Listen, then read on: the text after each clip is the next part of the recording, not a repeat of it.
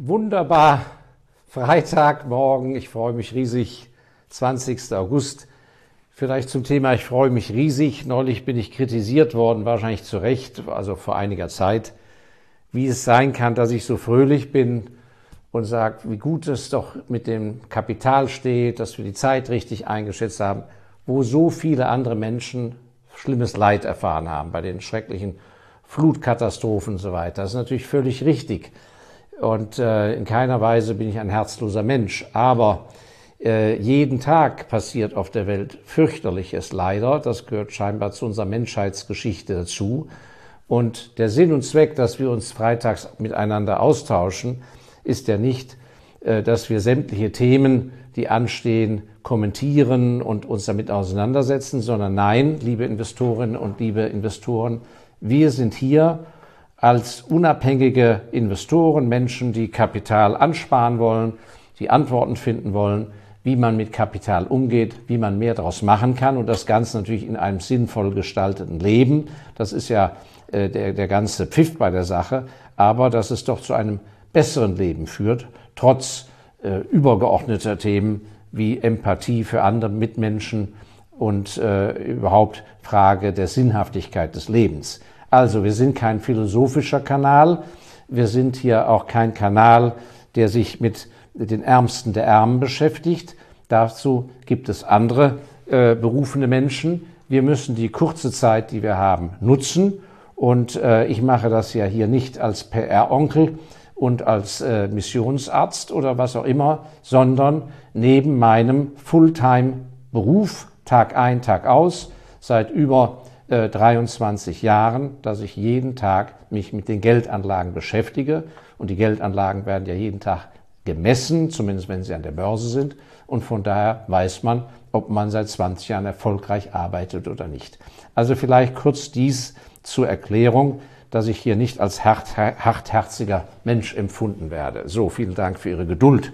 Ja, heute habe ich mir überlegt, Sie sind ja weiter im August unterwegs, die meisten von Ihnen. Es soll ja etwas Entspannendes sein.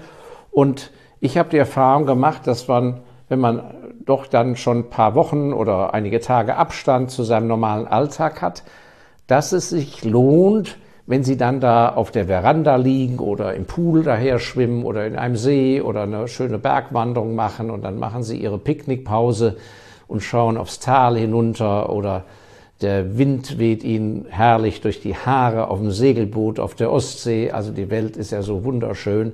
Überall äh, gibt es so, so schöne Sachen und Orte, die einem gut tun. Und ich bin sicher, Sie sind so klug und wissen genau, wo Sie Ihre Kraftplätze finden. Dass es sich da lohnt, mal, ja, aus sich herauszusteigen. Verlassen Sie Ihren Körper, gehen Sie in die Höhe und dann schauen Sie von oben mal auf sich runter wie sie da liegen oder wie sie da wandern oder jetzt gerade sitzen. Und was für ein Gedanke sollte dann mal zugelassen werden, wenn Sie so auf sich runterschauen? Erstmal natürlich ein gütiger Gedanke, dass Sie nicht so kritisch mit sich zu Felde gehen, selbst wenn Sie viel Mist gebaut haben oder Sachen hätten besser machen können. Schauen Sie gütig auf sich runter und egal wie alt Sie sind, überlegen Sie doch mal, ob Sie Ihr Lebensmodell nicht ändern sollten. Weil das Schaffen von Kapital und unabhängig zu werden im finanziellen hängt sehr mit Ihrer Lebensführung und Ihrem Lebensmodell zusammen. Mir fällt leider im Moment kein besseres Wort ein als Lebensmodell. Vielleicht haben Sie da einen besseren Begriff. Und was meine ich damit? Ich meine damit, dass die meisten von Ihnen oder wir fast alle irgendwo durch Zufall im Leben starten, in einer Familie, in einem Schulsystem dann in einer Ausbildung und dann eine Jobausschreibung hat man seinen ersten Beruf und man beginnt dann auch mit einem Beruf oder ist lange in einem Beruf. Aber das bedeutet noch lange nicht, dass sie auf diesem Gleis festgenagelt sind. Und dass es völlig okay ist, im Alter von 30, von 40, von 50 etwas völlig anderes zu machen oder etwas viel klüger anzustellen, was das Kaufmännische, das Finanzielle angeht. Und der eine braucht eben vielleicht eine ganze Zeit bis zu einer Pensionierung und, es lohnt sich doch, fünf Jahre vor der Pensionierung oder acht Jahre vor der Pensionierung drüber nachzudenken, was man dann vielleicht doch wirklich machen will, weil man es an sich immer schon hätte tun wollen, dann ist das kein Grund, eine Depression zu haben und äh, melancholisch zu werden, dass man sagt, mein Gott, äh, ich wollte es doch immer schon machen und jetzt bin ich so alt. Unsinn. Man kann heute, wenn man Glück hat und der liebe Gott hilft und sie auf ihre Gesundheit achten, sehr, sehr alt werden und auf vielen Gebieten wunderbar sich entfalten. Und die, der größte Ölkonzern, Occidental Petroleum, ist von dem etwas streitbaren Geist Armand Hammer, äh, von dem es auch eine interessante Biografie gibt, fällt mir gerade ein. Der gute Armand Hammer hat den Ölkonzern Occidental Petroleum, der ja noch heute an der Börse existiert in Amerika, und zwar nicht zu klein, im Alter von 60 Jahren gegründet, als ganz kleine Bude. Und vorher hat er Russlandgeschäfte gemacht als ganz junger Mann, noch äh, mit, mit in der Lenin-Zeit. Also, ich möchte Ihnen ein paar Beispiele, äh, mit ein paar Beispielen das nahe führen, dass das gar nicht so weit hergeholt ist und dass Sie viele Vorbilder haben, die diesen Weg durchaus erfolgreich gegangen sind und dass man gar nicht so viel Angst haben muss. Denn wenn man einen Beruf gelernt hat, wenn man Berufserfahrung gesammelt hat, wenn man nicht an einem eigenen Ego-Problem scheitert und sich systematisch sein Leben zurechtlügt, dann brauchen Sie keine Angst zu haben vor knackigen Entscheidungen. So, knackige Entscheidungen.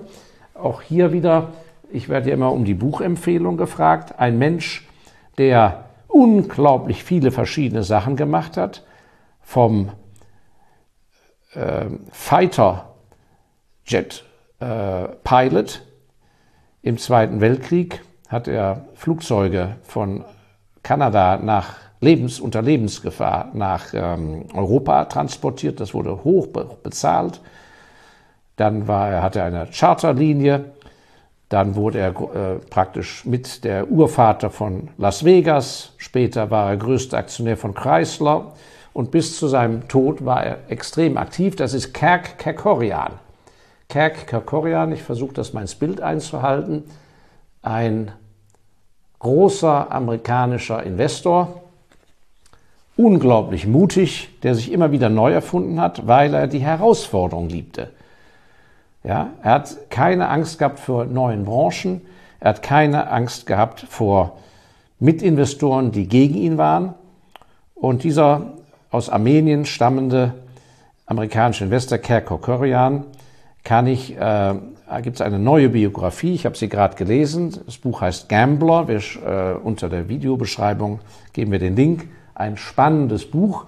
Und äh, wenn es darum geht, sozusagen ein spannendes Leben immer wieder sich neu zu erfinden und groß rauszukommen, muss man natürlich Coco Chanel erwähnen. Hier habe ich das Buch über Coco Chanel mit Igor Strawinski, aber ich empfehle generell, ich glaube, dieses Buch ist auch vergriffen, aber wir legen einen Link rein zu der klassischen Biografie von Coco Chanel, die von sozusagen Musikerin, geliebte äh, Jet-Set, äh, Modeschöpferin, aber natürlich auch die Urmutter des, der fantastischen Parfummarke Chanel, ähm, die ja heute noch unter den Wertheimers, ihren Kompagnons, wunderbar floriert und eine der profitabelsten Mode- und Parfummarken der Welt überhaupt ist. Also, das sind zwei sehr prominente Leute, wo man das sehr gut nachlesen kann. Und aus meinem privaten Umfeld äh, gebe ich Ihnen jetzt mal so ein paar Beispiele. Also, der typische Fall der Angestelltenkarriere, die eben nicht gleich äh, mit 45 im Vorstandsvorsitz endet, sondern irgendwo ein Erfolg, aber vielleicht ein eher mittelmäßiger Erfolg. Man lebt gut, ist, äh, man, man verhungert nicht, aber so, so die richtige Entfaltung gelingt ihnen nicht. Dann lohnt es sich eben doch, drüber nachzudenken, ob man diese Fulltime-Angestellten-Tätigkeit wirklich voll weiter durchziehen sollte und ob es nicht besser ist, dass sie vielleicht mit ihrem Fachknow-how in der Branche, dass sie vielleicht als Berater, als Fachberater in ihrer Branche viel besser dran sind.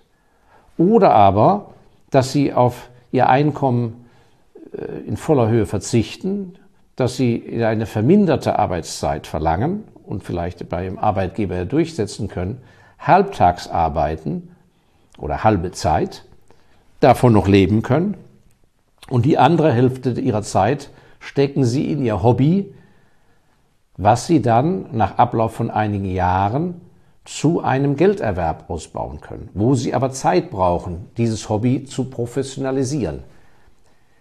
Diese Dinge verlangen von ihnen einfach eine klare Entscheidung und das müssen sie ja nicht innerhalb eines Tages treffen, so eine Entscheidung. Die können sie lange mit sich rumtragen, aber ich würde es dann immer besprechen mit, mit Leuten, die sie gut kennen, die es gut mit ihnen meinen, mit Fachleuten. Also solche Modelle, wo dann ihre Berufskollegen vielleicht sagen, ja mein Gott, der ist ja äh, bescheuert, wie kann der da auf sein volles Gehalt verzichten oder dieses und jenes. Sie müssen nicht bei allen Dingen bis an die Wand ranfahren oder bis vor die Wand, um dann umzukehren. Es lohnt sich, wenn Sie erkennen, ich komme beim Ziel sowieso nicht an oder ich will überhaupt nicht da ganz oben ankommen, dann brauchen Sie auch nicht mehr sozusagen diese Art der Gangschaltung. Dann brauchen Sie eine andere Gangschaltung, um auf Ihrem Weg voranzukommen. Ja, und das Gleiche gilt, habe ich sehr schöne Beispiele aus dem Unternehmertum, Mittelständler, die durchaus in dritter Generation eine Firma geführt haben furchtbar viel gearbeitet, jeden Tag Kampf, Konkurrenz, die Einkäufer in den Supermärkten, im Food-Business zum Beispiel, hatten eine wunderbare regionale Marke, ein Qualitätsprodukt und haben dann aber klugerweise schon vor 30 Jahren erkannt, wir schaffen es nicht, eine europäische Marke zu werden. Wir schaffen es, geschweige schon überhaupt nicht, eine Weltmarke zu werden.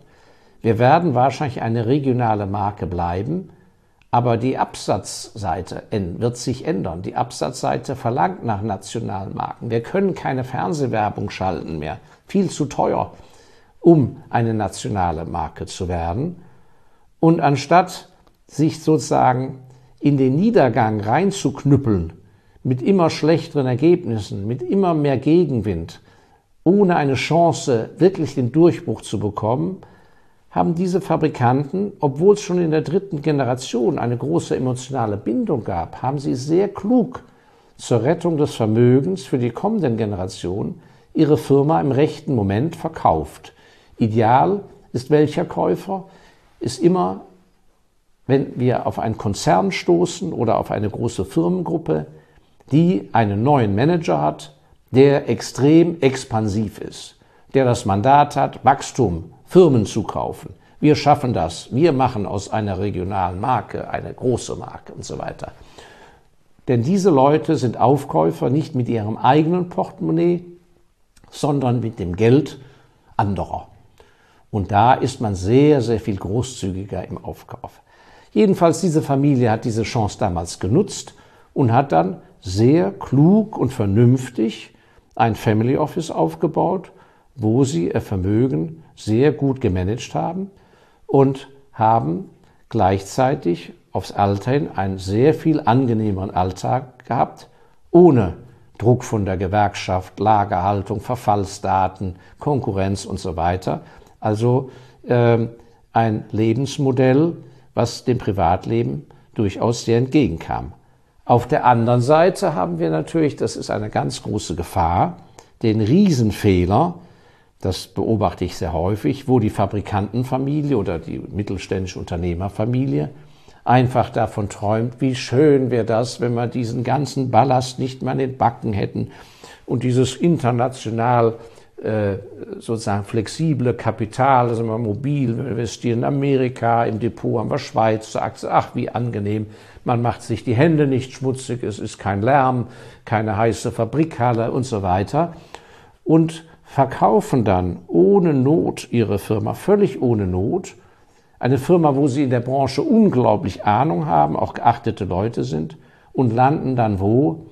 Als wirkliche Vollamateure im reinen Geld verwalten, stellen sich irgendein Hansel ein, der da den Family Office Manager spielt, der in Wirklichkeit nur politisch den in den Hintern kriecht, auf Deutsch gesagt, ja, und genau das tut, was die so denken, und vor lauter Reichtum überhaupt nicht merken, was für Amateure sie sind, weil ihnen das Fach-Know-how fehlt. im Bereich der Immobilienwirtschaft, bei Aktien, Börse und so weiter und so fort. Und machen dann was? Von allem etwas. Überall. Wir machen überall mit. Hauptsache andere Family Office haben auch mitgemacht.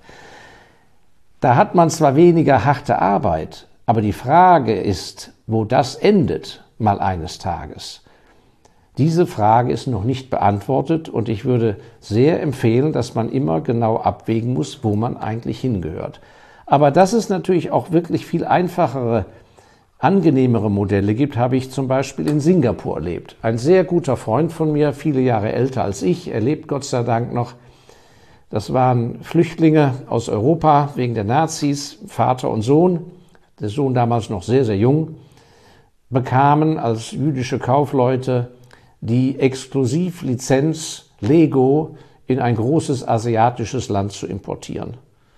Und dann hat er mir erzählt, was das immer ein Kampf war. Also diese Agentur für Lego war natürlich fantastisch, aber in diesem schwierigen kulturellen Umfeld eines aufstrebenden asiatischen Landes das Geld einzutreiben, abzustimmen, Auslieferung, wann kommt damals ja noch nicht Container in Holzkisten, wann kommt der Kram auch rechtzeitig an? Dann war ein Taifun, dann kommt das Schiff zu spät. Aber vor allem, wie kriege ich das Geld rein aus den Kaufhäusern, an die ich sagen wir, die Ware verkauft habe? Und er erzählt, was das für seinen alten Vater und für ihn als ganz jungen Mann, der mit einstieg, als Exilanten und Flüchtlinge, was das in diesem fremden tropischen Umfeld für ein Kampf und eine schwierige Sache war und dann hat das Schicksal gut mit ihnen gemeint, indem es ihnen richtig eins auf den Deckel gegeben hat, indem eines Tages es an der Bürotür klingelte. Das ist eine wahre Geschichte, hat er mir alles erzählt. Da klingelte es an der Türe und vor ihnen stand ein 1,90 Meter großer, korpulenter Colonel oder äh, Hauptmann der dortigen hiesigen Armee und hat gesagt, you go out, this now my business. Sie wurden enteignet. Und wir haben einen Koffer gepackt und waren froh, dass wir mit dem Leben davon kamen und sind dann in den sicheren Hafen in Südostasien, Singapur gegangen. Und was wurde er? Er wurde ein Finanzbroker. Und weil er ein charmanter Mann war, sehr hochintelligent, hat er viele reiche Kunden sich äh, an Land gezogen, die er finanziell betreut hat. Und er hat immer gesagt, nachher, der Vater war ja dann schon lange tot, wenn mein Vater das miterleben würde, auf wie leichte Weise ich hier mein Geld verdiene, ja, im Vergleich zu der Schufterei, die wir hatten. Ja. Also, überlegen Sie sich, wenn Ihr Alltag zu hart ist als Selbstständiger, als Handwerker, als Angestellter, was auch immer, analysieren Sie mal, ob Sie diese Last wirklich tragen müssen. Sie sollen ja die Sachen nicht hinwerfen. Aber es gibt eben schon kluge Geschäftsmodelle, klügere Geschäftsmodelle und es gibt auch Geschäftsmodelle, die vielleicht zu ihren privaten Wünschen etwas besser passen. Wenn einer ein ganz bestimmtes Hobby hat und möchte gern möglichst zeitig zum Segeln am schönen, an einem schönen Nachmittag, dann kann der keinen Job haben, wo er bis 19 Uhr festgenagelt ist. Ja? Also ähm, diesen Gedanken wünsche ich Ihnen sehr, und dass das sogar zur Beschäftigung, diesen Gedanken wünsche ich Ihnen sehr, jetzt in der Urlaubszeit, wenn Sie, wie gesagt, von oben auf sich herunterschauen. Und dass das auch im Privaten sogar geht. Da haben wir ja als zum Abschluss das schöne Beispiel von Karl Lagerfeld. Der Karl Lagerfeld war ja bis zu einem gewissen Alter ein äußerst korpulenter, dicker, erfolgreicher Mann und war komplett mit Art Deco Möbeln und Art Deco Kunst in Paris eingerichtet. Und dann hat er eines Tages einfach erkannt, das ist nicht, was ich haben will. Ich will künftig anders leben und hat sich sozusagen neu erfunden. Nie mehr einen Nachtisch gegessen, hat sich sozusagen runtergehungert, hat das aber zig Jahre dann gehalten, andere Frisur, andere Brille und hat all sein gesamtes Mobiliar, seinen gesamten Haushalt verkauft und sich ganz anders eingerichtet. Also, das sind so paar provokante Äußerungen zu diesem Thema. Haben Sie ruhig den Mut, einen Schnitt zu machen. Make a cut in your life. Und fangen Sie ruhig etwas anderes an. Wenn Sie können, basierend auf Ihren Berufs- und Lebenserfahrungen, aus dem Momentum der Stärke. Wenn Sie komplett neu anfangen müssen als Vollamateur, würde ich Ihnen sehr raten, erst einmal in Anführungszeichen in die Lehre zu gehen und etwas Zeit zu investieren, bevor Sie ins Vollrisiko gehen. Und da gilt ja der Spruch, I better earn while I learn. Das heißt, man kann durchaus einen Job annehmen dann als Zwischenschritt, nicht um Karriere zu machen, sondern um das Metier, die Branche zu lernen und gleichzeitig, wenn Sie den Job gut machen, verdienen Sie ja noch etwas. Gut, das waren Gedankenanregungen zum Freitag in Ihrer Urlaubszeit. Vielen Dank fürs Zuhören und Zuschauen. Ich wünsche Ihnen alles, alles Gute, erholen Sie sich gut und äh, freue mich dann aufs nächste Mal. Ihr Markus Elsässer.